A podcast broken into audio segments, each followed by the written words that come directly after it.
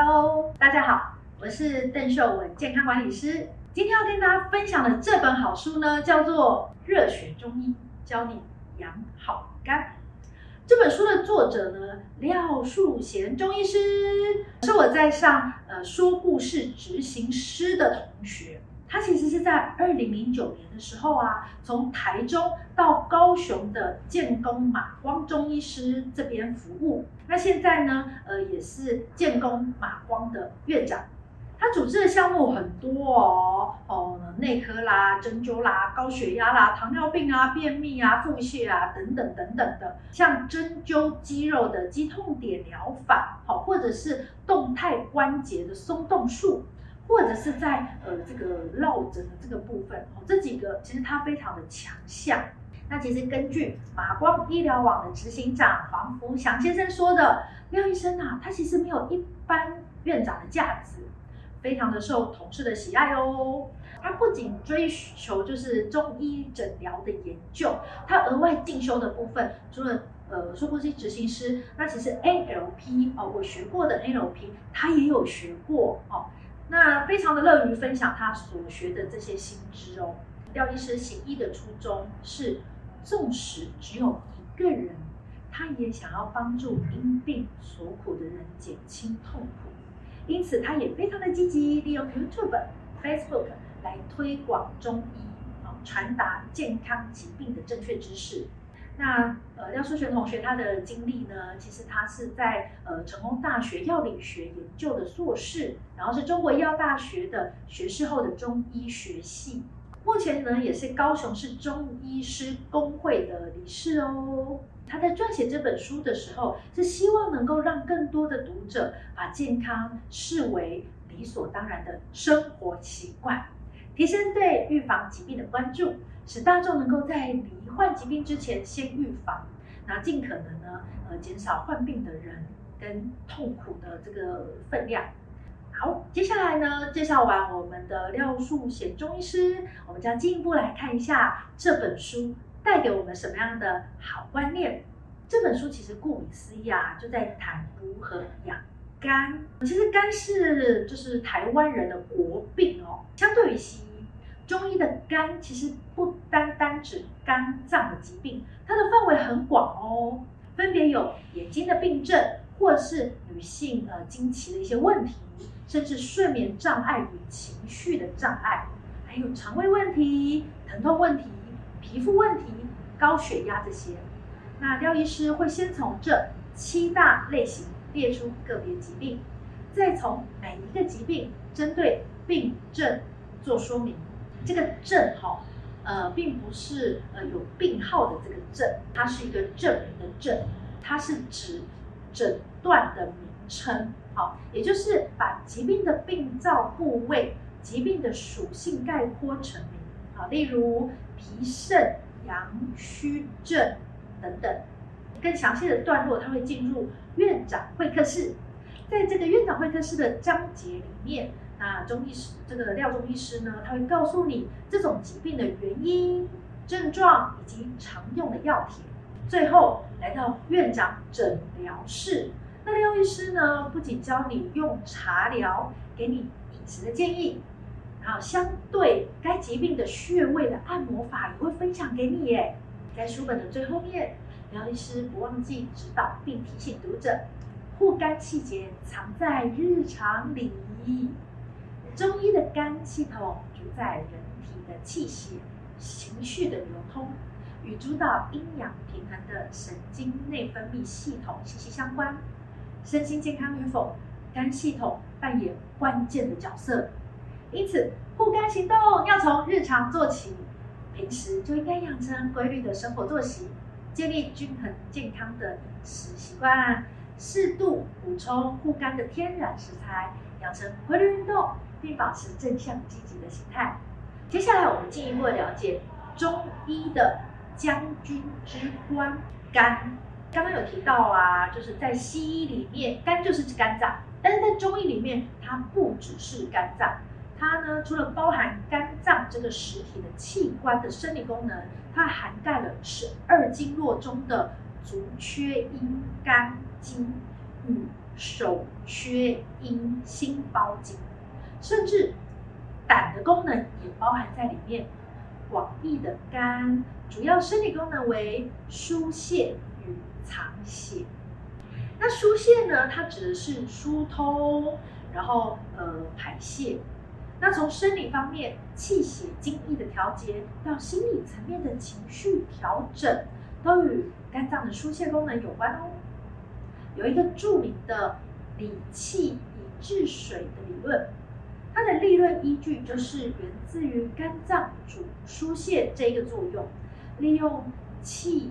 将多余的水分带走并排出体外，肝脏的疏泄功能也影响消化系统，还有男女的生殖系统，尤其啊女性的月经。因此有一种说法，女子以肝为天。接下来，肝的藏血功能，那藏血呢，就是储存血液，防止出血，调整血量的功能。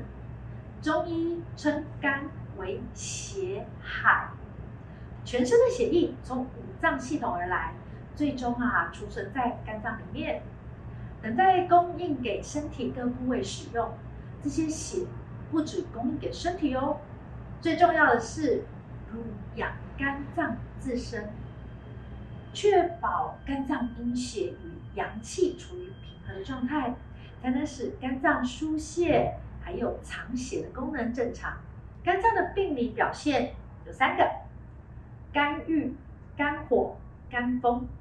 那肝郁呢，是指疏泄功能受到阻碍，使身体局部疼痛，例如女性经期、乳房痛。此外，也会导致情绪低落、抑郁、唉声叹气。这种肝郁的问题呢，就是呃，刚刚讲到那些症状都有相关。接下来我们聊聊肝火。肝火是因为肝的机能太旺盛了，而出现了热象或者冲逆的症状，造成肝火上扬的原因，主要还是来自肝郁。因为肝郁日久呢，会转化为火，易有头痛、耳鸣、失眠、烦躁、多梦的症状。好，最后一个肝风，肝风是病变过程中容易出现晕眩。身体动摇或是抽搐的症状，造成肝风的原因，呃，和肝脏主藏血、主筋、开窍、于目这些功能失调有关。那它分为虚症还有实症。虚症的症状是呃手足蠕动、晕眩、耳鸣、呃关节呃紧绷。然后实症的症状是头胀、头痛、急躁易怒、手足抽搐。那或是牙关紧闭，甚至突然昏倒。好，接下来呢，要分享的是我们廖淑贤中医师，他有一个一以贯之的廖派人体大榕树疗法，感觉好像就是一个很大的了不起的这个体系哦。那这个廖派人体大榕树疗法呢，其实是廖医师他把多年来习得的各式各样的中医西医的观点、内科征商知识。以及心理治疗法总结整理并重新组合而成的一个符合科学逻辑、可以实际应用、又具有流程图结构的中医治疗法。因为某天呐、廖医师他梦到了清末民初战乱的时候，然后又梦到了雨伞，然后又梦到了蜘蛛丝的画面。虽然他不知道为什么会梦到这些，但是因为他看到蜘蛛丝的画面。那廖医师他就莫名的感觉到，这是他一以贯之道理的呈现。他拉远距离之后，他发现，哦，这蜘蛛丝它挂在一棵榕树的树枝，而这棵榕树呢，正是廖医师的母校成功大学里面的那一棵榕树啊！在那一刹那间，廖医师顿悟了他治疗人体观点的象征。就是那棵榕树，原来人体大榕树就是他一直以来追求的治疗方法，也就是所谓的廖派人体大榕树疗法。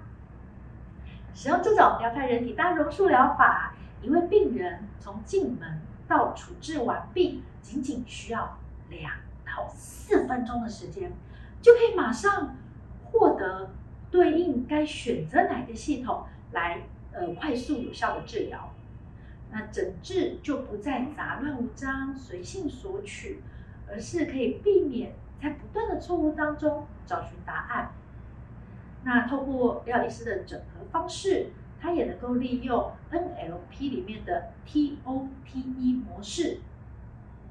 呃，TOTE 模式呢的第一个 T 字是 test 意思，在治疗过程当中进行解析测试。第二个 O 的意思是 operation，透过测试让病患在身心均做出改变，以利达成治疗目标。第三个 T 一样是 test，在病患做出改变后继续测试。好，最后一是 exit，进行下一步的滚动式修正，直到目标达成。人体大榕树啊，以树干、树叶与串联其中的维管系统组成。SFMA 精选。功能性动作评估和张国阳老师家传的张仲景古典脉法，就是树干。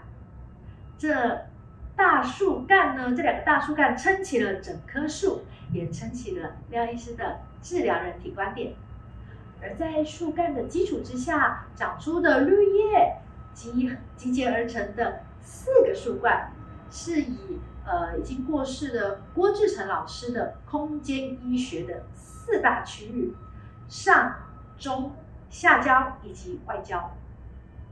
空间医学呢，是从传统中医升华而来的观点。外焦用来提供人体空间能量流动，称之为公转。那上、中、下焦，则是人体的脏腑能量辐射，好，这个称之为自转。榕树啊，需要维管系统为植物体上下疏通水分与养料，作为维管束相互串联树干与树叶的。这个呢，就是用 NLP 神经语言神程式学了。这个维管系统呢，呃，用 NLP 这个神经语言程式学呢，是能够促进医病之间的亲和力。进而产生许多更有效率的对谈，当然也有支持整体医疗的效用哦。有了这棵人体大榕树，再配合西医病名及解剖，寻找中医理论的病因，这就可以为人体能量找出空间的治疗观点，作为临床的指导。透过 SFMA 与舌脉作为评估诊断，加上针药。还有咨询问诊等等的方法，改善人体与外在环境的融合，这是廖医师一以贯之的六派人体大榕树疗法哦。接下来分享一下六派人体大榕树疗法的根基。这个我们来呃举一下书里面提到的，就是一个比较常见的干眼症为例。廖医师首先说明，其实中医啊并没有干眼症这个病名诶，临床中医师。多半是依照患者的症状表现，经过辨证后给予适当的处置。阴经亏虚是干眼症的发病基础，所以阴虚内燥是主要的病因。廖医师认为，干眼症呢就是燥盛则干，和久视伤血。燥盛呢则干就是呃老化，好、哦，呃是它最主要发生的原因。在《灵喻天年》这一本书当中提到，五十岁肝气始衰，肝叶始薄，胆汁始灭，目始不明。因为原本储藏于肝胃的血液减少了，使眼泪津液无法滋润眼睛，造成干眼症。而长时间盯着三 C 一幕，过度用眼力还耗脑力，这就更容易引起火气大，双眼过度劳累，眼白呀就容易出现血丝，以及年长者因为机能下降导致气血循环差，这些都是久视伤血的范畴。血伤则精液不足，眼睛无法得到足够的精液滋润，就会产生干眼症啊。因此，要设法使精液过少的阴虚和火气过大的阳亢能回到原本人体阴阳平衡的状态。这也就是中医所称的阴平阳秘，如此才能真正缓解干眼问题，并且恢复眼睛健康。特别是在书里面呢，廖医师还列举了四种干眼症的类型，哦比如说，呃，包肝阴虚型、肺阴不足型、邪热克肺型以及脾胃热型。那第一类，肝阴虚型，它其实常见于经常熬夜、晚睡或是长期使用三 C 产品的人。现在很多人哦，工作繁忙，加班爆肝，又整天紧盯着荧幕，就很容易造成这一个类型的干眼症。因为肝主疏泄，肾主阴水，有滋润、补养功能，并且肝肾经都会汇集到眼部。所以肝肾阴亏的人都容易出现干眼症哦。这类型的干眼症患者容易出现眼睛干涩、畏光、视物不清、口干、头晕目眩、耳鸣等等的症状。眼白呢也比较容易出现淡红色。这时候廖医师就会使用呃杞菊地黄丸，那个杞就枸杞的杞，杞菊地黄。地黄丸用以补肝益肾，然后养血。那第二类型呢是肺阴不足型，肺啊是人体中水的源头，并且有调节、疏通全身水液代谢的功能。如果肺阴啊，就是阴为血，阳为气啊，那个肺阴就是那个呃阴的那个血不足，而且有外来的燥邪入身。就会在体内形成恶性循环哦，使得肺调节水分的功能失常。这类型干眼症的患者眼泪少，久视容易疲劳，视物不清，容易反复发作。廖医师常常用养阴清肺汤来滋阴润肺。第三个类型是邪热克肺型，常见于暴风克热。好类似急性结膜炎那样，或是呃天行赤炎治疗不彻底，余热未消，再加上外罩风邪所引起。这类型干眼症是眼睛发炎所导致，眼白呀会有少许的红丝细脉，眼睑微红，可能会畏光流泪，干涩不舒服。廖医师这时候会用。菊花通圣散加下来清清热。呃，第四类是脾胃营热型。当脾胃呃郁积营热，又受到风邪，常常会在呃很喜欢吃烧烤或是吃炸的或是辣的这些重口味的人身上发生。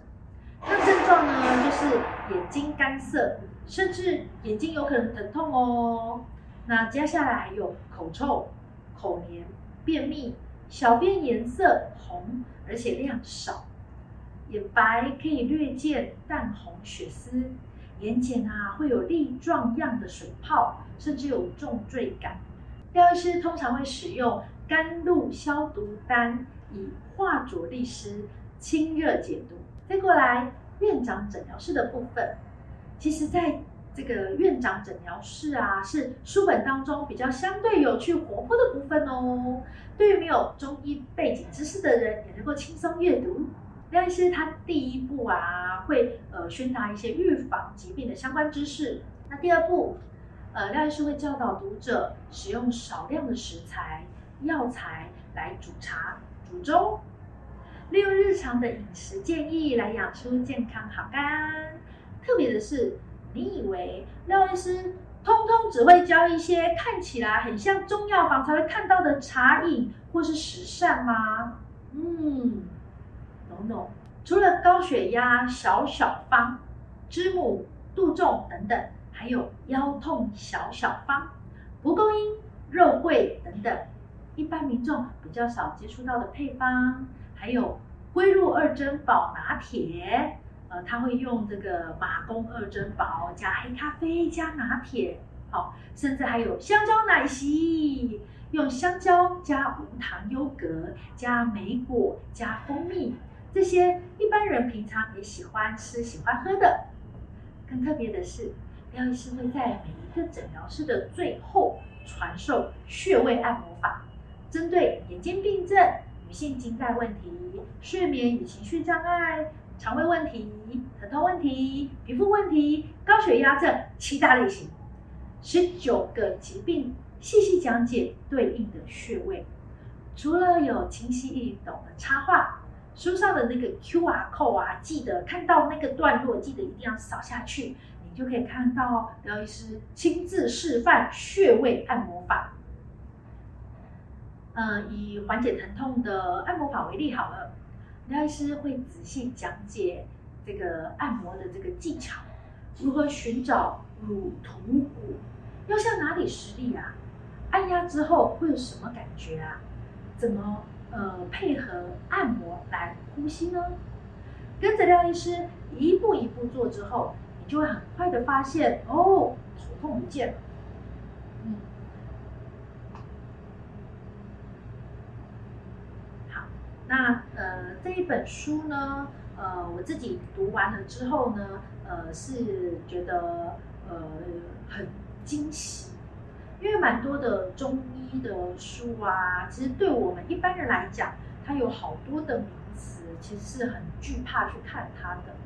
可是因为廖廖医师他是一个呃很有温度，然后喜欢学习，而且也是一个把很多事情都生活化看待的人，所以我自己觉得看起来是很呃没有这么艰涩难懂，而且有一些呃影片啊搭配啦，呃我觉得真的非常推荐。